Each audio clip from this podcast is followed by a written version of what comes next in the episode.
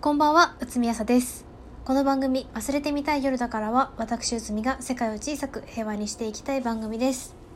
さて、本日は、思春期の象徴たちが相次いで結婚するらしいということで、あれ？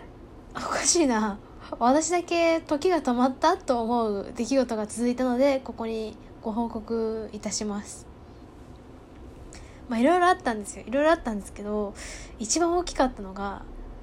なんか私が中3いや 正確には小6の時に一瞬彼氏いたんだけどあの中3の時にちゃんとした彼氏が初めてできてその初めて付き合った彼氏が結婚するわって言い出したんですよ。これでかくないですか？これでかいと思うんですよ私。私その子だけはなんだかんだ言っても私より先に結婚しないと思ってたの。絶対に絶対に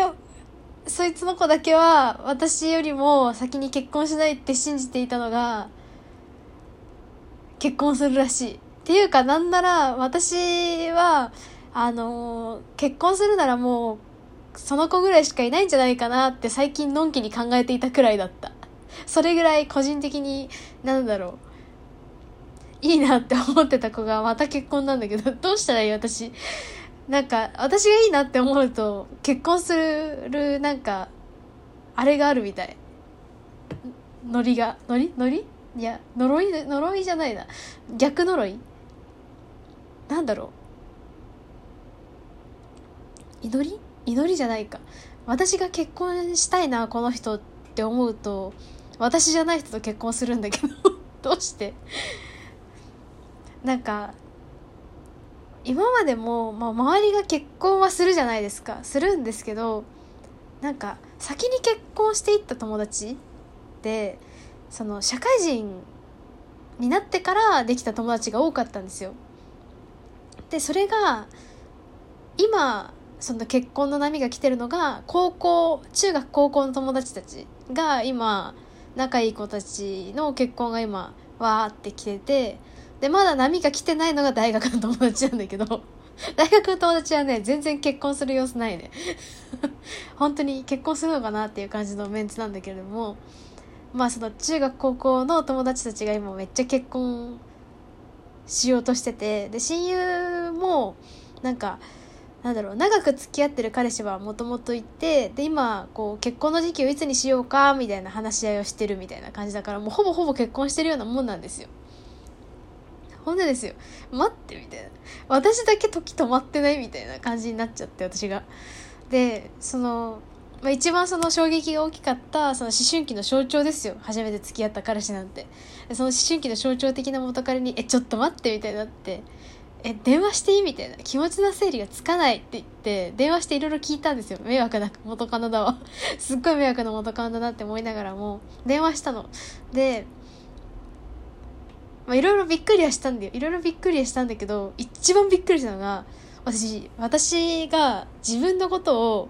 めちゃめちゃ病気だから病気だからってめっちゃ言うんですよ。私が自分で自分のことを。でまあそれはねあの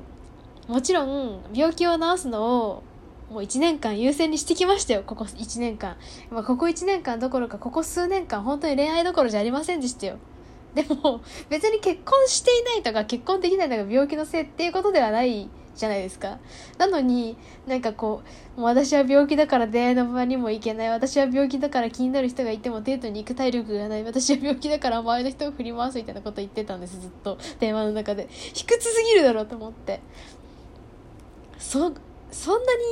病気だからじゃないだろ性格とかもあるだろう。なんかもう結構我ながらなんか言っててえなんで私こんなに卑屈なことばっかり言ってるんだろうって思ったし私別にそんなに悪いことしてないんですよ私。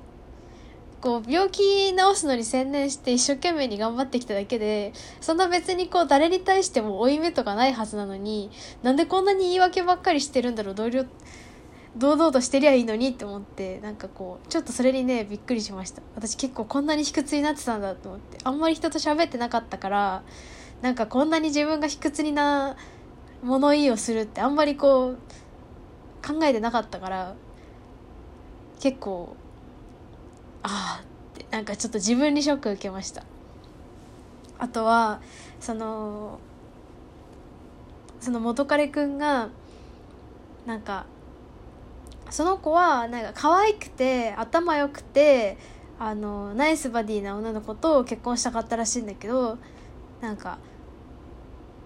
そんなやつはいないんだみたいなことを必要に言ってて。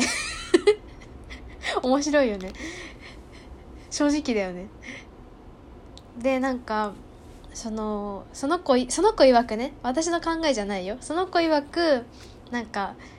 女が一人でこう生きていけるようになって結婚しなくても生きていけるようになってなんかそれが皮肉にも人間が滅んでいくことにつながるんだみたいなことを言われてええー、みたいな。こう生物としてはこう種を残すっていうのが一番の本能のはずなのにそれに逆行してるみたいな感じのこと言われてええー、みたいな。でもちろん向こうはもう私と同じ大学出てるわけ同じ大学じゃない同じ高校出てるわけだからその価値観は同じな同じようなもんなのよ。似てるのよ。だからなんだろう。その私みたいな私みたいなって言ったらだけどこうそのその子曰く内海みたいなこう、まあ、いい結構いい大学結構いい大学行ってそのまあ結構いい会社入って、まあ、自分のキャリアも大事でみたいなの分かるけどなんか生物としてはよくわかんないみたいな感じのこと言われて生物としてみたいな。生物としてよくわかんないって何みたいな感じだったんだけど。で私もえ生物いや別に子供欲しいよって思っていや私も子供欲しいよって言ったらめっちゃ無言で聞き流された。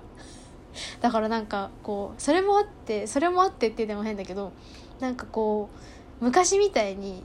昔はなんかそんなこと言ったらもうすぐ喧嘩だったわけ。はあ？みたいな。何それ？みたいな。なんでそういうこと言うわけ？みたいな感じだったんだけどもう私も怒んないし向こうも怒んないからもう魂で喋れなくなってるなって思った。すごく。もうねお互いね期待してないんだよね相手に対して。だからあなんだろう。なんか私が勝手になんかこう結婚するならこいつぐらいしかいないなって思ってただけなんだけどあやっぱこいつとは結婚無理だなって思った。そうでもなんか確かになんかこう、まあ、その子に乗っかるわけじゃないけどなんか女側が別れを切り出すことはこれからきっと増えるんだろうなって思った。なんかもともとそうだけどなんか嫌な思いしてまで一緒にいる意味ってそんなにないもんねって思って。いやそれだったらさ、まあ、子供がの立場を考えろとかはあるけどなんかこうめちゃめちゃ嫌で辛くてしょうがなくてもう未来なんてないみたいな感じになるんだったらそこまでして一緒にいる意味ってそんなにないからこう経済的な理由でこう別れられないみたいなことは今の時代そんなにないのかなって思った、まあ、あるだろうけどね。とあの場合によってはもちろん。でもかといってさなんかこうそりゃ一人でも生きていけるけどさだからといって一緒にいるための努力を投げ出すところに直結するかって言ったらちょっと違うからさなんかこううーんって私は思ったんだけどみんなはどう思う？ちなみにあのその、まあ、結構私のことを分かっているあの内海に造形が深いその元彼さんに「どうしたら結婚できると思う?」って聞いた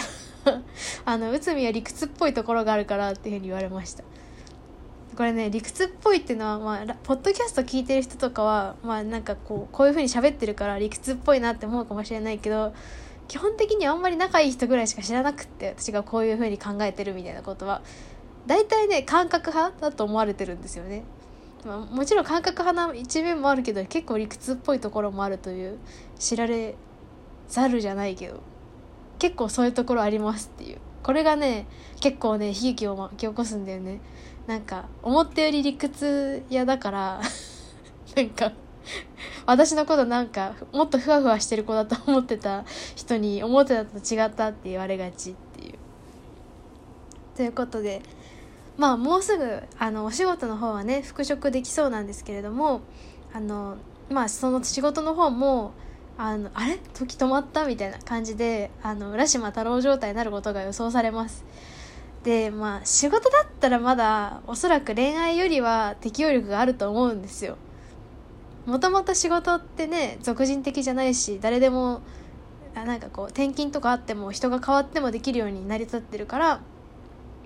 そんなにこう適応するのにそこまで苦労はしないんじゃないかなって楽観的に思ってるんですけど、まあ、健康的な生活とね仕事を両立しないとなかなか恋愛とかにまでね手を伸ばせないのでまずは健康的な生活と仕事を両立したいなって思います。ということで忘れてみたい夜だからは毎週金曜日8時半から配信しています。番組のご感想は Twitter でハッシュタグわす夜でつぶやいてください。また忘れてみたい夜だからではスポンサーをお待ちしております。詳しくは概要欄に URL を掲載しております記事をご覧ください。ということで。あと3月3日ひな祭りはあの私の誕生日ライブです。ハッピーバーひな祭りスーパーライブが夜の7時から行われます。なので水曜日は早めに用事とかを切り上げて帰ってきて、あの、誕生日ライブにぜひ参加してください。豪華な、豪華豪華ゲスト、ゆとたわさんもいらっしゃいます。ということで、それではおやすみなさい。